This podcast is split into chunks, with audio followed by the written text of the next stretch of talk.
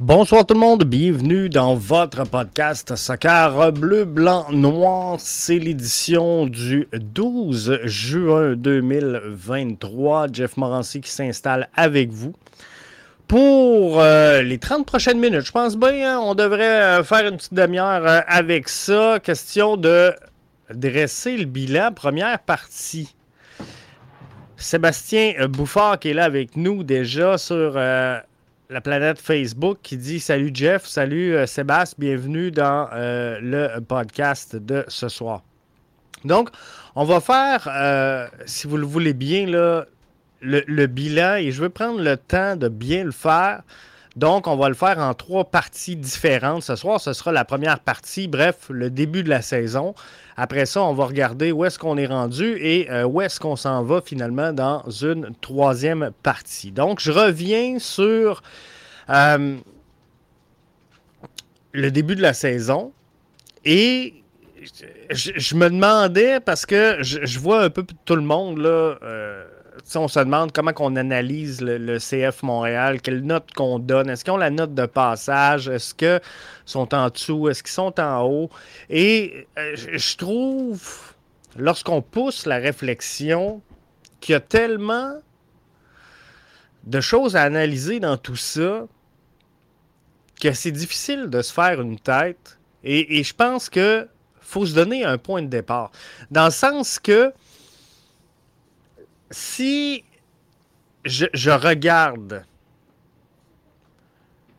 le début de la saison, alors que le CF Montréal part 1 et 6, que je regarde où ce qu'ils sont là, avec la séquence qu'ils connaissent à la maison, T'es obligé de vous dire, gang, c'est fou là. Ça va bien. Ça va bien en tabarnouche. C'est plus que la note de passage. Ils se sont replacés. Par contre, si je me dis l'an passé, on termine la saison, on est deuxième dans l'Est. Le but d'envie, c'est toujours de progresser. T'es obligé de te faire un constat d'échec. On, on, se bat pour. Le CF Montréal se bat pour le match de barrage. Donc, tout dépend le, bilan va être bon ou va être mauvais selon votre perspective de départ et selon ce sur quoi vous l'analysez. Sébastien Laplante est là avec nous sur euh, Facebook. Salut Sébastien. Il dit Je comprends pas ce que euh, Amdi a fait bien, sauf nous coûter le match à Vancouver. Je pense que tu n'es pas le seul à avoir fait cette observation-là, euh, Sébastien, parce qu'il n'était même pas habillé. il était même pas habillé pour le match, le match face à Minnesota United. Quelle belle sortie du CF Montréal, l'une des plus belles depuis le début de l'année. On va se le dire. Bref, mais là, euh, euh, pour là, je ne vais pas revenir sur le match. Mais elle me dit, on va en parler dans euh, la deuxième partie, Sébastien, si tu le veux bien. Ce soir, je veux qu'on se concentre vraiment sur le début de la saison. Donc, je vous donne mon avis, je vous donne mon point de vue. Euh, gênez-vous pas de remplir la salle de clavardage avec la vôtre pour contester, pour soutenir ce que je dis ou peu importe. Mais moi, puis tu sais, je suis pas un gars qui change d'épaule, qui change son fusil d'épaule. Je suis pas un gars qui va revenir sur sa, ce qu'il a dit à tout bout de champ, puis transformer, puis dire une chose et son contraire je m'en cacherai pas, je vous ai dit au début de la saison que le CF Montréal avait une formation top 4. Son neuvième présentement. Je suis obligé de vous dire que je suis un peu déçu du début de la saison. Maintenant, qu'est-ce qui aurait pu être fait différemment chez le CF Montréal, qui aurait fait en sorte qu'aujourd'hui, au moment où je vous parle, 12 juin 2023, alors qu'on a fait la moitié des matchs du euh, calendrier, qu'est-ce qui aurait pu aider le CF Montréal? Et est-ce que mon bilan, top 4, est-ce qu'on peut y arriver à la fin de la saison? Est-ce qu'il est juste trop tôt pour placer mon, point d'analyse? Comprenez-vous? Moi, mon baromètre, là, c'est que le CF Montréal soit top 4. C'est là que je les avais placés. J'ai dit, on va être top 4.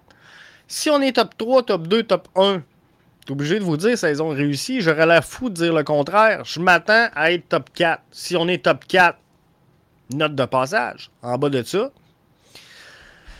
c'est un échec. Pour moi, en tout cas. Mais je pense qu'aujourd'hui, le CF Montréal est encore dans, l'optique. Puis je vous explique un peu pourquoi ça s'en vient. Je vais juste prendre les commentaires avant. Je veux prendre le temps de saluer Serge qui est là avec nous sur la plateforme Facebook et qui dit Jeff, mon bilan de mi-saison, il est positif. C'est une année de début de cycle. J'ai confiance au projet. Petite parenthèse, on sait que le projet s'est recruté, formé, vent. On a eu de belles victoires à la maison. Je ne vise pas les séries cette année. Je me contente de ce que je vois. On va se battre pour la place jusqu'à la fin, mais on n'est jamais top 4. Sébastien dit 7 serait un exploit. Et Serge dit Jeff, on va finir entre 7 et 10. Sébastien dit le début de saison a mal commencé, mais il fallait du temps avec un nouveau coach, beaucoup de nouveaux joueurs. Fallait un moment d'adaptation, mais pourquoi cette année on a tellement de difficultés à l'extérieur? C'est la réalité de toutes les euh, formations cette année. C'est difficile d'aller euh, générer, ça a toujours été difficile en MLS, de générer des points sur les terrains ennemis, mais on dirait que cette année, c'est encore pire que euh, les années précédentes. Pourquoi? Je me l'explique mal. Mais je veux qu'on revienne, pardon, je veux qu'on se transporte au début de la saison. Alors que je vous dis, euh, cette équipe-là a ce qu'il faut pour être capable de se placer top 4. Serge nous dit jamais top 4. Sébastien nous dit 7 serait un exploit. Serge revient à la charge dit à quelque part entre 7 et 10. Aujourd'hui, l'évaluation que j'en fais, c'est exactement la même que Serge. Je pense que entre 7 et 10 sur la réalité actuelle, c'est bon. Par contre, le CF Montréal termine la saison dernière au deuxième rang. Il n'y a, personne qui peut le contester, c'est factuel.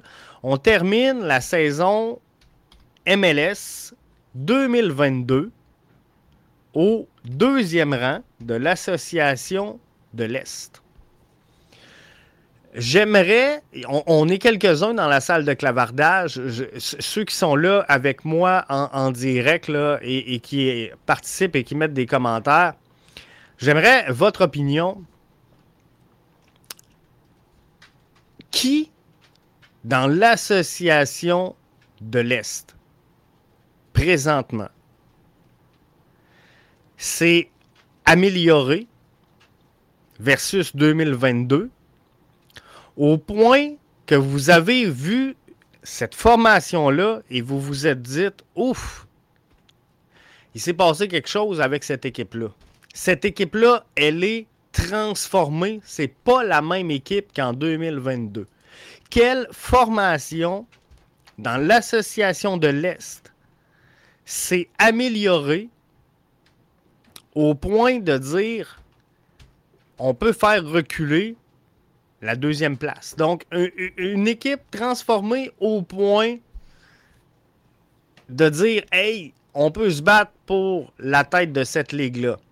Cincinnati, je vous l'accorde. Le CF Montréal tombe troisième.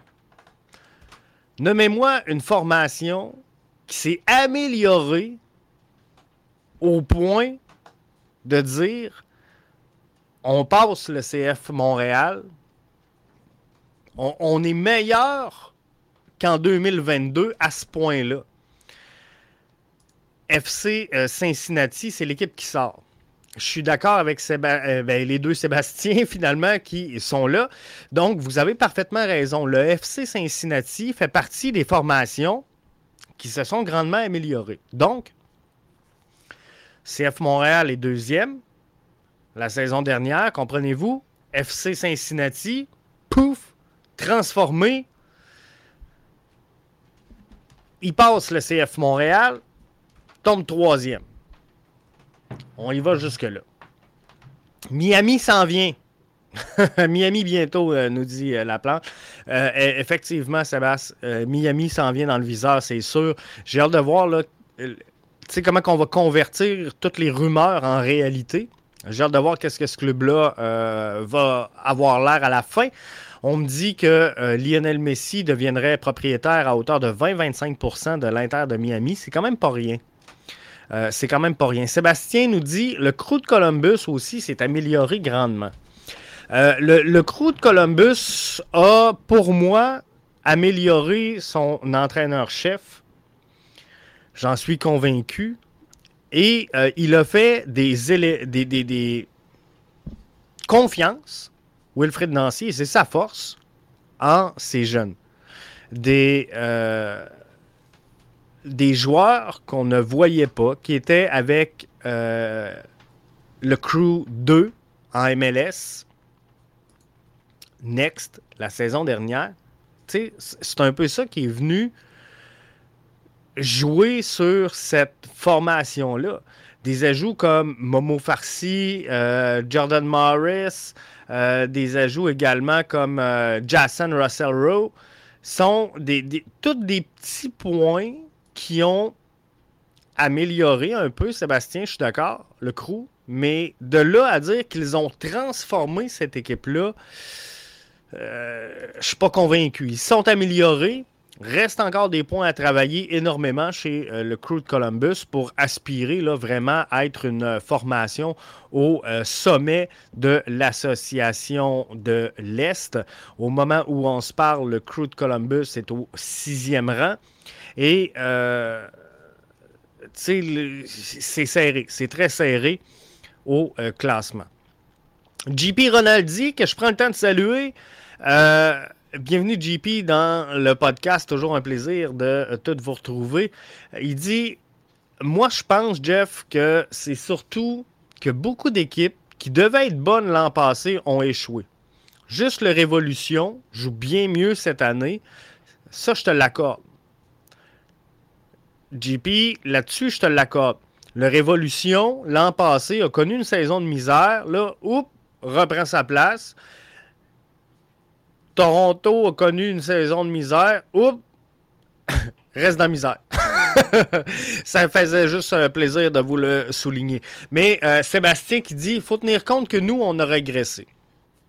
Et là, c'était mon deuxième point. Donc, présentement, là, je vais être franc avec vous. Moi, il y a une équipe qui est passée en avant du CF euh, Montréal, c'est le FC Cincinnati. Donc, le CF Montréal recule euh, à peu près troisième. Bon, maintenant, faut tenir compte du fait que nous, on a régressé. Et là, moi, quand je vous dis que je suis déçu un peu du résultat, je vous ai mentionné quoi depuis le début de la saison? faut donner 10-12 matchs à Hernan Lozada pour qu'il se place. Et là, il est en train de se placer, l'équipe va bien. Mais euh, cette formation-là, elle, est rendue à 17 parties de jouer. C'est 7 de plus. Moi, je vous ai dit, après 10-12, on peut porter une analyse euh, logique, claire, intelligente sur est-ce qu'il y a une progression ou pas. Et à un moment donné, là, euh, tu sais, je change pas mon fusil d'épaule. À un moment donné, je me suis dit, hey, il passera pas Hernan Lazada. Là. Il passera pas et là, finalement, pouf, on a eu cette séquence de matchs où, souvenez-vous, là, avec Cédric dans l'antichambre, on vous avait dit, là, il y a une séquence hyper importante de matchs pour le CF Montréal où ils doivent connaître le succès. Et c'est ce qu'ils ont fait. Euh, la fenêtre des quatre matchs avait une bonne analyse. C'était DC United, Vaughan, euh, Red Bull et euh, Kansas City Bref, c'était cette fenêtre-là. Fallait générer des points. On l'a fait.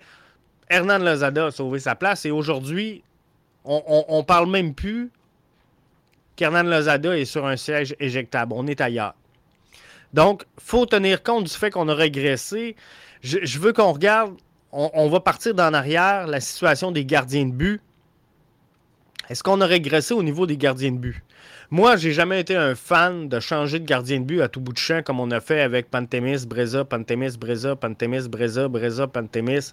Euh, ça n'a jamais été ma poutine. Moi, je pense que tu un gardien numéro un, tu lui fais confiance et euh, tu le places dans des bonnes positions, tu le laisses avoir confiance. Et c'est ce qu'on a fait un peu par défaut, un peu par obligation du côté d'Hernan Lozada avec Jonathan Sirois, qui aujourd'hui est supérieur, selon moi, au duo Pantémis-Breza de la saison dernière.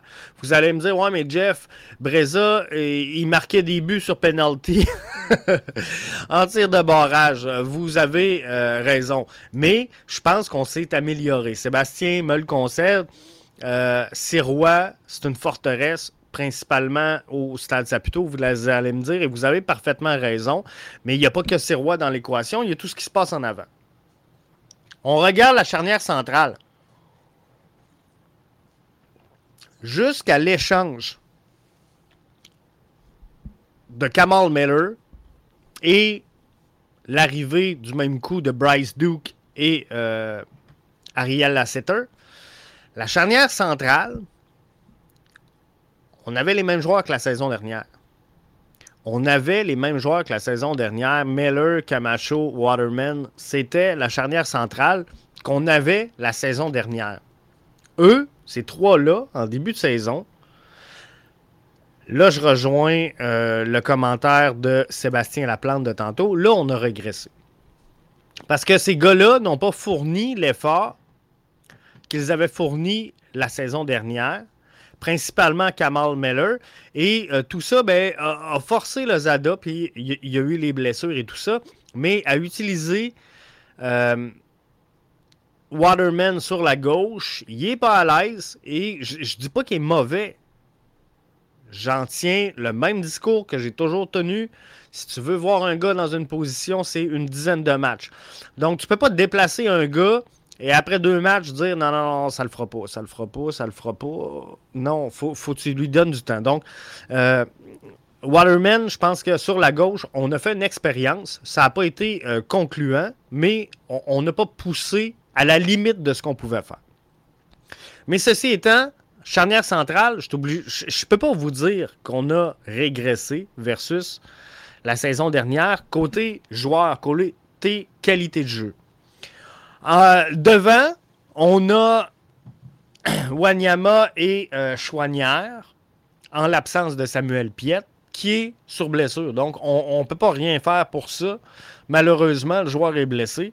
Mais on a vu ça souvent la, saison dernière. Waterman, Chouanière, euh, Wanyama, pardon, et Chouanière. Est-ce qu'on a régressé? Pas certain. Pas certain qu'on a régressé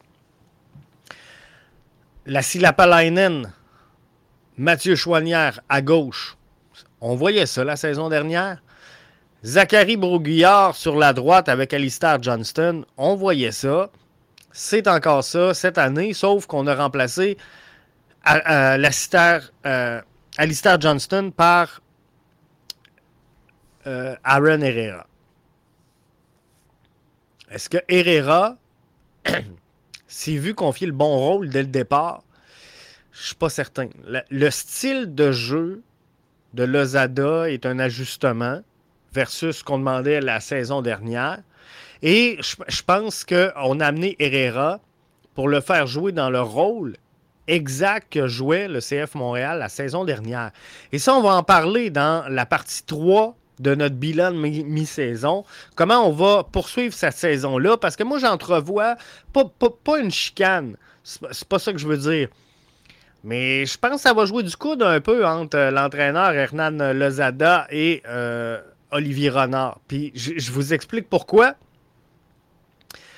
En conférence de presse d'après-match, je ne sais pas si vous avez vu à quel point Lozada était heureux la passe, de euh, Gabriele Corbeau sur euh, Zachary Broguillard, c'était de toute beauté. Là. C'était de toute beauté, le jeu. Je vous l'accorde. Mais là, si on prend en compte ce jeu-là, que Lozada aime ce jeu-là et que c'est ça qu'il veut, on prend les trois joueurs de la défensive centrale, on pousse un long ballon aux latéraux, au piston, qui va monter, longer le couloir pour centrer. Là, on a besoin de quoi en avant? On a juste besoin d'un attaquant striker qui va faire des tapines. Donc, il reçoit, pouf, soit avec la tête, soit un contrôle du chest, il remet, soit si le ballon est au pied, directement une frappe dans le but, mais c'est tout ce qu'on veut. Il va mettre le pied, faut qu'elle aille dans le but. Ce qu'on cherche, c'est ça. Un jeu très rapide, très vertical, donc on part du défenseur central, pouf, on tire ça dans le couloir, on monte ça. Le but, le but d'Olivier Renard, c'est de recruter, former et vendre des joueurs. Mais si tu personne qui construit le jeu, si tu personne qui crée des occasions de jeu, si tu personne qui évolue avec le ballon, que tout ce que tu veux, c'est jouer une touche de balle, dire regarde, moi, je te drop ça dans le couloir, cours, centre, puis l'autre va taper. On forme pas personne, là. On développe pas personne. Comment tu veux mettre un Bryce Duke, un, Matko Miljevic, un Ahmed Hamdi, un, un, Saliba en évidence si ils ont à peu près pas de chance de toucher au ballon parce que c'est pas par là que tu veux faire passer le jeu. Mais ça, on, va s'en reparler en, troisième partie. Max euh, Arbour, qui est là avec nous autres, il dit sur Facebook, faut tenir compte que l'effectif n'est pas encore bâti pour Lozada. Donc ça aussi, Max, c'est ça que je veux voir dans la troisième partie. Parce que là, il y a un mercato qui s'en vient, qui s'ouvre le 5 juillet. Moi, je vous le dis, là, il y a des joueurs qui vont sortir de Montréal en juillet.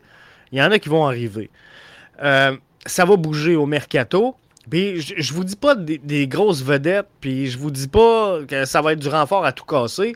Puis de toute façon, je pense pas qu'on va s'en aller là. Moi, ce que je pense, c'est qu'on va amener euh, des joueurs capables d'évoluer en MLS. Le recrutement présentement euh, intra-MLS a, souri au CF Montréal, on se fera pas de cachette, et à Olivier Renard. Ses meilleures prises sont à l'intérieur du circuit. Et le CF Montréal, vous le voyez dans les commentaires que j'ai depuis tantôt, position numéro 7, entre 7 et 10. 7 euh, sera un exploit. On n'est pas un club top 4. Bref, ça va être difficile d'entrer en série si ça continue. Donc le CF Montréal doit faire quoi? Doit trouver un game changer. Un joueur qui va changer la donne tout de suite pour le CF Montréal. Alors ce joueur-là, tu veux pas qu'il arrive de... Euh, de, l'Égypte, de l'Australie, némite, là, peu importe où ce qu'on le déniche, de, de Suède, du Paraguay, tu veux qu'il soit au sein de la MLS pour te donner un coup tout de suite et connaître le jeu, connaître les autres clubs, parce que au-delà d'aller chercher un Sunusi Ibrahim que je vous ai dit qu'il allait se développer et on est en train de le voir, le, le, temps donne raison. Je vous ai dit, regarde, Ibrahim, faut lui donner une dizaine de matchs constant. Et là, qu'est-ce qui se passe? Il commence à comprendre non pas juste sa place, mais sa place, son rôle, prendre la place dans le vestiaire, prendre la place sur le banc, prendre la place avec l'équipe. Et là, oh, commence à comprendre les styles de jeu des adversaires. OK, contre telle équipe, ça va plus vite. Contre telle équipe, ça va moins vite. Contre telle équipe. Bref, euh, tout ça fait en sorte que là, quand le coach dit Garde, demain, on affronte euh, telle équipe, ils jouent le même style que telle autre équipe. Là, tu as un flashback. OK, je me suis fait manger dans telle occasion, telle occasion, telle occasion, il faut que je m'ajuste. Fait que là, tranquillement, pas vite, le joueur prend sa place. Alors non, présentement, Max, tu as 100% raison, l'effectif n'est pas bâti pour le Zada. Et moi, je vous le dis, euh, le Zada, qu'est-ce qu'il a de besoin? il a besoin d'un neuf qui va faire des tapines. C'est juste ça qui manque pour comprendre, pour avoir du succès. Euh, JP nous dit Je comprends toujours pas pourquoi le CF Montréal n'a pas recruté euh, Giacomakis avec le transfert d'Alistair. Le contact était là, 5 millions, c'est pas si dispendieux. Il y a plein de joueurs qui, euh, à un moment ou un donné ou un autre, pourrait fitter dans le système, pourrait faire logique pour les fans, mais euh, la réalité sur le terrain, parfois, euh, tu sais, ça brasse soit le jeu de négociation, soit que le joueur n'est pas prêt à venir tout de suite, soit que, tu sais, il y, a tellement de facteurs dans la négociation d'un contrat professionnel que c'est difficile de juger de l'extérieur parce que malheureusement, JP, ça serait le fun que ça soit de même, mais ça tient pas juste à euh, je sors mon téléphone, j'appelle un gars, j'y offre 5 millions, puis demain matin, il arrive. malheureusement, euh, de l'extérieur, ça nous semble comme ça, mais il y, a tellement un jeu de négociation incroyable et, et c'est très politique, le soccer. Arius dit Cette équipe va-t-elle faire les séries? C'est sûr que oui, Arius cette équipe-là sera des séries d'après-saison. Et euh, comme je disais tantôt, Arius, cette équipe-là, moi, au début de la saison, je vous ai dit, étape 4, elle n'a pas reculé tant que ça. Puis là, on était dans le jeu des comparatifs et on, était rendu au milieu de terrain. Euh, nos couloirs n'ont pas tant changé, le milieu de terrain n'est pas si pire, donc il faut un 10. Sébastien dit il faut un vrai 10. Mais encore un, faut-il, Sébastien, je reviens au commentaire de Max Arbour tantôt qui disait faut tenir compte du fait que l'effectif n'est pas bâti pour le Zada? Mais est-ce que le Zada veut vraiment jouer avec un 10 et construire le jeu puis avoir un, un maestro qui va venir tout contrôler? Euh, je suis pas sûr. Je suis pas sûr qu'il veut le ballon aussi longtemps. Je suis pas sûr qu'il veut construire autant que le voulait Wilfried Nancy. Il l'a dit à maintes reprises, un jeu vertical rapide. C'est ça qu'il veut. Donc, euh, faudrait voir, faudrait voir. Un vrai 10, ça coûte cher. À moins qu'on sorte l'argent, on va rien avoir. Je crois que le futur va passer par peut-être euh, va peut-être passer par une formation avec deux milieux et euh, deux buteurs, deux milieux relayeurs, deux buteurs. Moi, c'est comme ça que je le vois, sincèrement. je pense qu'à terme, on va avoir besoin d'un gars capable de faire des, tapines et d'enchaîner les taux de succès. C'est ce que je vois et c'est ce qui me déçoit depuis le début de la saison. Euh, chez le CF Montréal.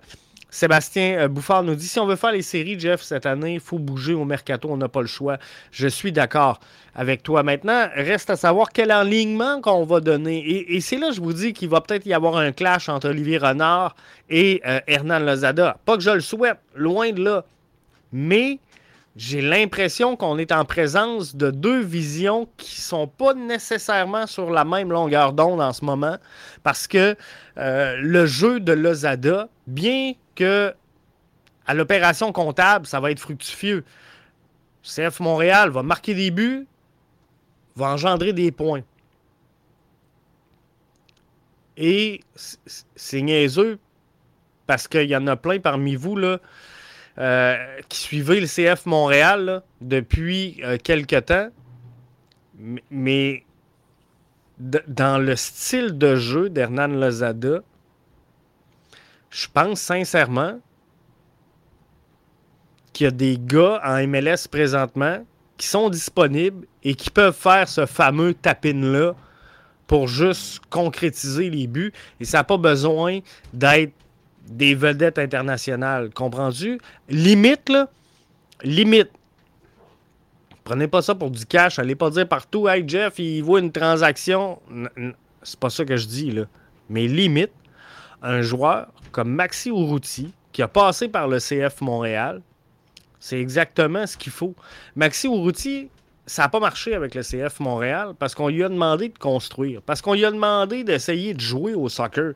Et le gars, c'est pas un gars de finish, c'est pas un gars de technique. C'est un gars qui va te la mettre dedans s'il donne le bon ballon. Il va te faire l'appel, il va te faire la course, il va tout faire. Mais demande-y pas de dribbler quatre défenseurs. Demande-y pas de revenir jouer en arrière. Demande-y pas de passer euh, quatre fois sur le tour pour essayer de garder le contrôle du ballon. Non mets-y d'impact, il va te la mettre dedans. Ne dis pas de faire des coups de pied arrêtés, des, ballons. Non.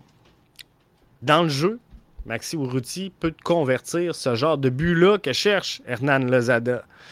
Euh, Sébastien dit ça va revenir au même problème qu'avec Wilfrid Nancy. Lui aussi, il voulait que ça bouge, mais ils n'ont pas fait. Et, Nancy, cette année, c'est euh, mon opinion. Euh, l'histoire, tu sais, je ne veux pas revenir sur euh, l'histoire de, de, Wilfrid Nancy, mais c'est fait. C'est fait, c'est passé. Donc, on, tourne la page là-dessus. Et, là, c'est Hernan Lozada. Mais il faut monter un club capable de jouer. Puis, si tu veux recruter, former, vendre, ben, tu as deux choix.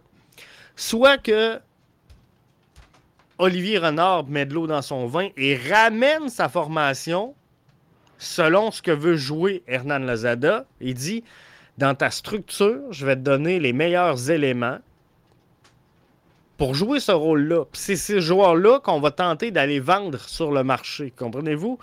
Donc, un, un Corbeau, qu'on trouvait un peu effacé la saison dernière, devient un élément important du CF Montréal présentement. Pourquoi? Parce qu'il est capable de mettre ce fameux long ballon qui va faire déclencher l'attaque.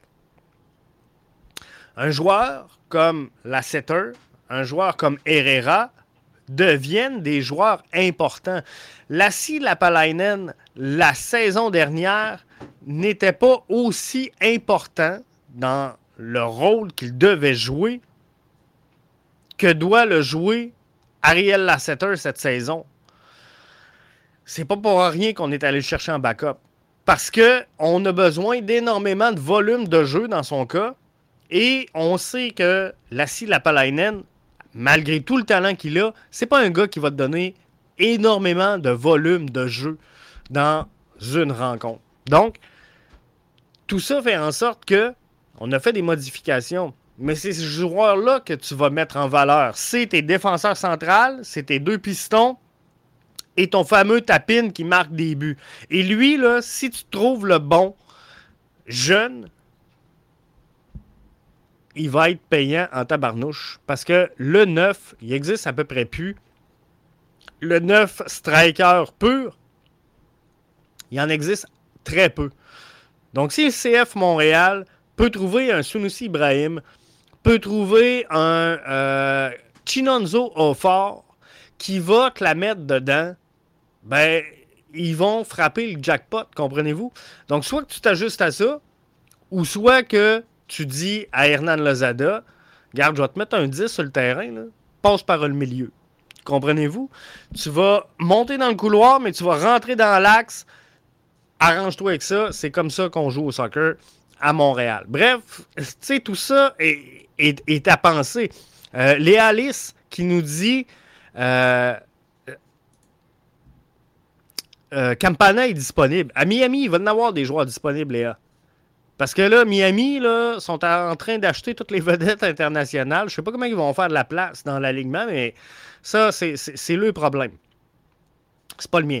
Mais par contre, la bonne nouvelle, c'est que pour les joueurs et, les formations qui auront de la place, ben, il y aura des joueurs de disponibles. Et Campana, c'est là que je m'en allais et on va en parler, Léa, dans la troisième partie euh, du bilan de mi-saison.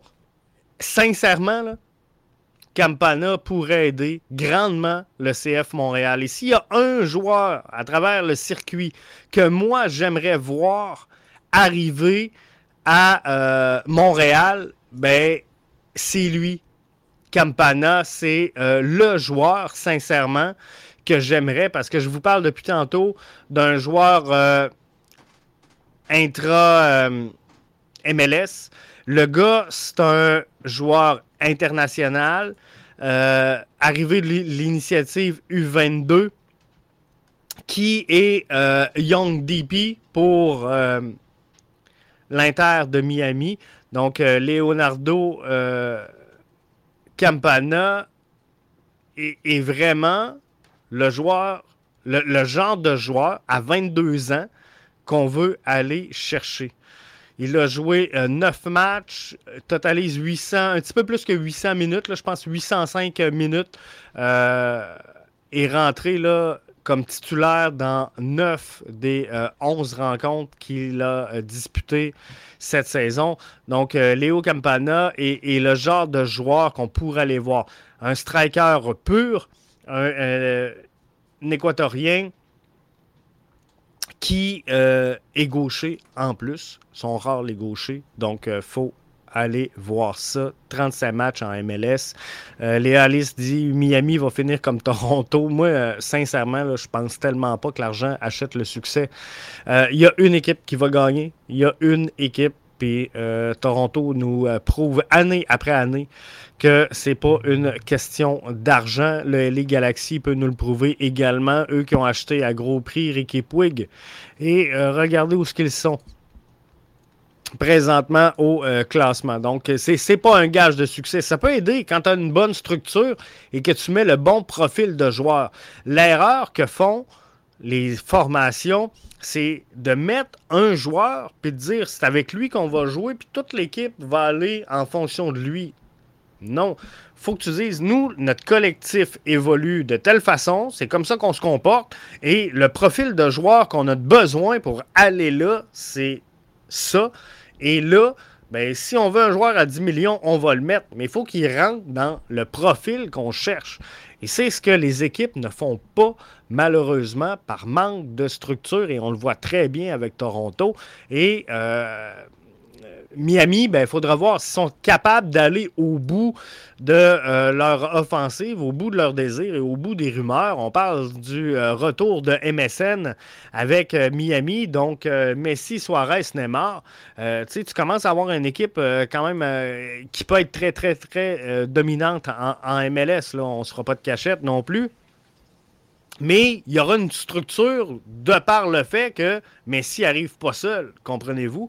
C'est ça un peu qu'il euh, faut juger. Donc, le CF Montréal, est-ce qu'il a vraiment régressé face à la saison euh, dernière?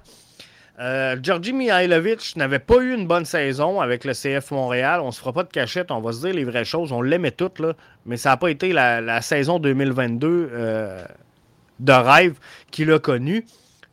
Ismaël Koné, je le sais, avait énormément de potentiel, mais la réalité, c'est que la saison dernière, il n'était même pas titulaire. Il était même pas titulaire avec le CF Montréal. Et là, on crie Hey, on n'a pas remplacé Ismaël Koné, mais comment qu'on va survivre à ça? Mais il n'était pas titulaire. Bref, euh, sais, arrêtez de me dire qu'on n'a pas remplacé Ismaël Koné. Alors, il manque quoi? Kai Kamara. Kai Kamara et le joueur Tapine que je vous dis qu'il manque présentement. Et c'est le joueur qu'il faut aller chercher. Et moi, je vous le dis, CF Montréal peut être top 4. Elle n'a pas, reculé tant que ça, contrairement à, ce que plusieurs entrevoient. A eu une saison, un début de saison difficile et fallait s'y en attendre. Les matchs sur la route, on le voit à travers le circuit, c'est très difficile d'aller générer des points à l'étranger. Euh, donc, beaucoup de matchs sur la route. Beaucoup de blessures également, il faut en tenir compte dans, l'équation. Un nouvel entraîneur-chef qui instaure euh, des nouvelles choses, qui doit apprendre à connaître son collectif.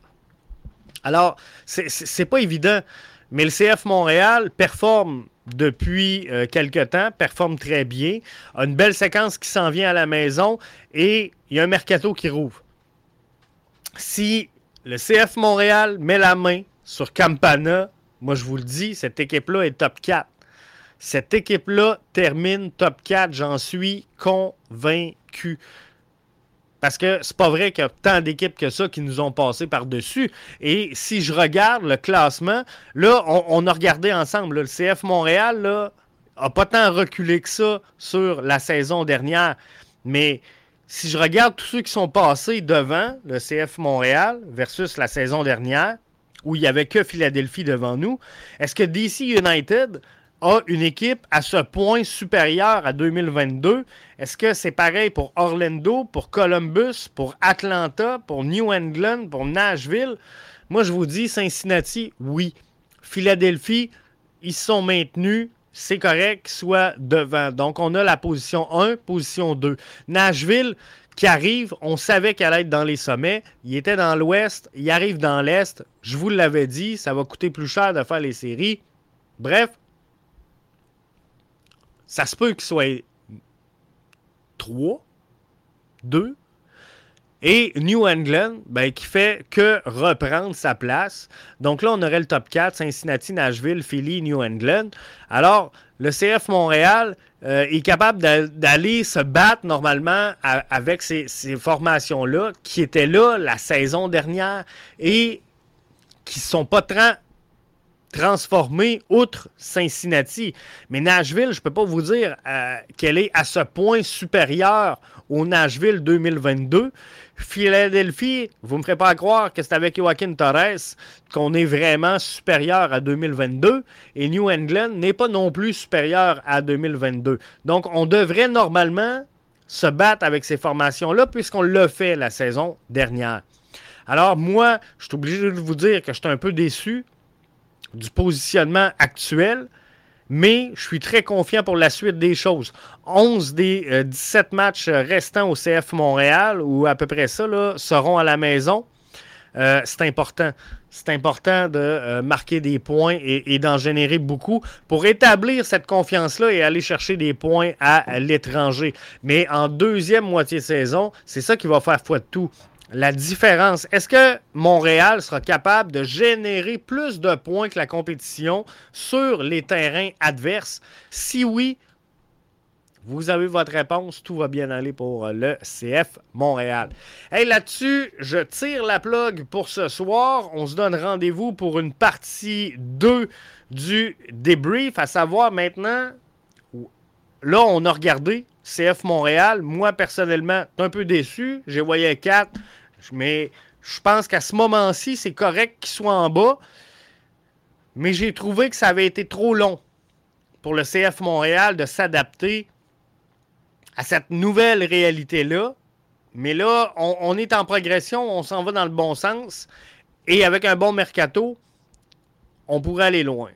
Donc, deuxième partie, on va regarder en détail les résultats. Pourquoi que le CF Montréal est plus bas que ce que je m'attendais? On va s'expliquer ça. Et troisième partie, qu'est-ce qu'on fait pour le restant de la saison si on veut générer des points et remonter au classement? Il y aura des shows de lutte. On va jouer contre des formations qui sont supérieures à nous présentement au classement.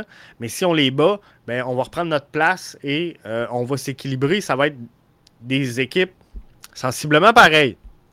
Donc, Bien heureux d'avoir euh, partagé euh, ce balado avec vous autres. Bien heureux d'avoir interagit avec vous autres comme vous le faites euh, si bien. Euh, merci d'avoir été des nôtres et euh, ne manquez pas donc le balado deuxième partie. Et on a mis en ligne, ça faisait longtemps qu'on ne l'avait pas fait, mais Arnaud Salas nous a mis un texte en ligne sur Houston, la transformation de Houston. Donc, allez lire ça. on a également mis en ligne les podcasts ben, le podcast euh, de la récap de la semaine en CPL. On s'en vient avec ça. On travaille là-dessus. Euh, vous avez vu, là, on a annoncé qu'on ferait un peu de place sur euh, le site, question d'héberger tout ça, parce que c'est. Ça prend énormément de place de stockage pour gérer toutes les balados. Donc, on avait besoin d'espace. On a retiré des balados qui étaient inactifs présentement. Euh, sur euh, BBN Media pour faire de la place justement au nouveau. On s'en vient avec euh, une transformation quand même assez majeure avec MLS 24-7 qui vous donnera deux rendez-vous par semaine avec un nouveau co-animateur. On vous présente ça là, assez rapidement. bref, on, on s'en va dans la bonne direction mais on, veut se rapprocher du soccer d'ici. On veut continuer à soutenir, à promouvoir, à générer. C'est notre ADN ici à BBN Media. Le soccer, le soutenir, le propager. On va euh, toujours, quoi que le monde en dise, on va toujours continuer de faire ça et de le faire pour vous, par vous, avec vous. Merci d'avoir été là. On se donne rendez-vous donc pour la deuxième partie de notre balado. Merci d'avoir été des nôtres. Jeff pour BBN Media.